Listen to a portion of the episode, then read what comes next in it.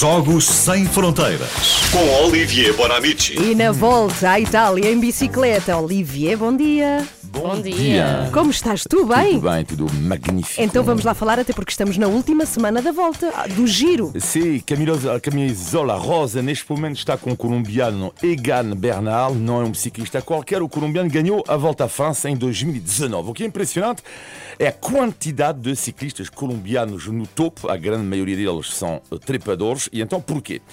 Primeira Trepador, explicação. peraí, peraí, trepador é, quer dizer que sobe montanhas, é isso? Exato, Sim, sobe- pronto. sobe muito bem a montanha. sim.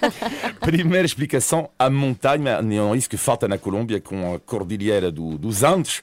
Exemplo, uma montanha, chama-se Paramo de Letras, eh, 3.500 metros de altitude, 80 km de comprimento, umidade 100% e tu estás no pé eh, da montanha, fazem, eh, são 35 ou 40 graus. Até as moscas eh, devem transpirar lá. E o que acontece é que quando vives em altitude, o teu corpo fabrica mais glóbulos vermelhos, o que compensa a falta de oxigênio em altitude. Ah. Portanto, viver em altitude é uma vantagem para os colombianos. Nairo Quintana, outro grande nome de ciclista colombiano, quando era criança, fazia para ir à escola 18 km em descida. Ida. Aí para subir depois. Regressava 18 km com uma subida de, pendente de, de 8% eh, e depois fazia o mesmo à tarde. Incrível.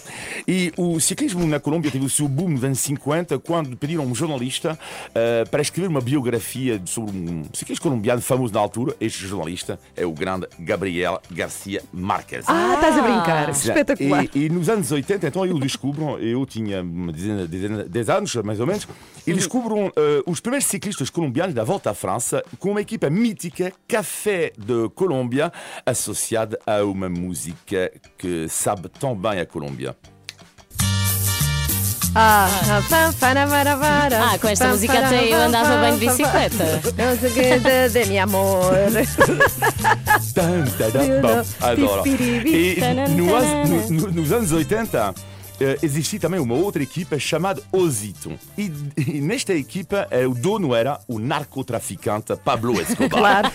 Eu já estava a estranhar não falares dele até agora, sim. Sim. Aliás, Estamos hoje, na Colômbia. quem visita a cidade de Medellín pode, mediante eh, que 40 euros, isto é incrível, fazer Uhum. o passeio Pablo Escobar. Pode visitar a Catedral, que era a Ai. prisão luxuosa que ele tinha, com as cascatas e a piscina, eh, e o museu no qual há, há objetos ligados ao ciclismo.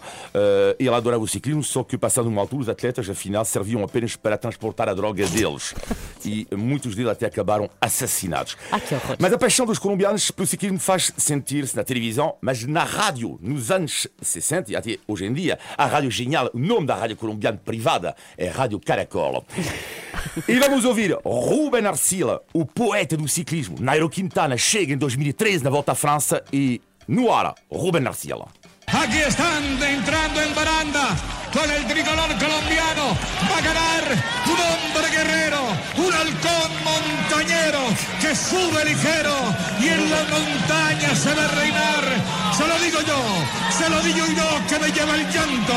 Esta es la emoción de ser colombiano, César. Isto é poesia. Ruben Arcila em grande. Existe a trilogia na Colômbia: Homem, Montanha, Religião. Eles são super crentes, os ciclistas, até muitos que correm com uma medalha da Virgem Maria. E eh, para ele, a montanha é uma espécie de, de aproximação eh, a Deus. Eh, e há, por exemplo, Chepe González, que era um ciclista dos anos 80, e ele tinha sempre dois bidões, um com água normal e outro com água benta. E ele só bebia água normal, claro, como é evidente. E para terminar, e só podia terminar assim, porque eu adoro esta autora, uma citação de Gabriel Garcia Marques. Ah, vamos a isso. Lembrar-se é fácil para as pessoas que têm memória, mas esquecer-se é difícil para as pessoas que têm um grande coração. Olha, bonito. E Muito ficou bonito. assim, Ficou ok? assim. Estamos todas a aplaudir.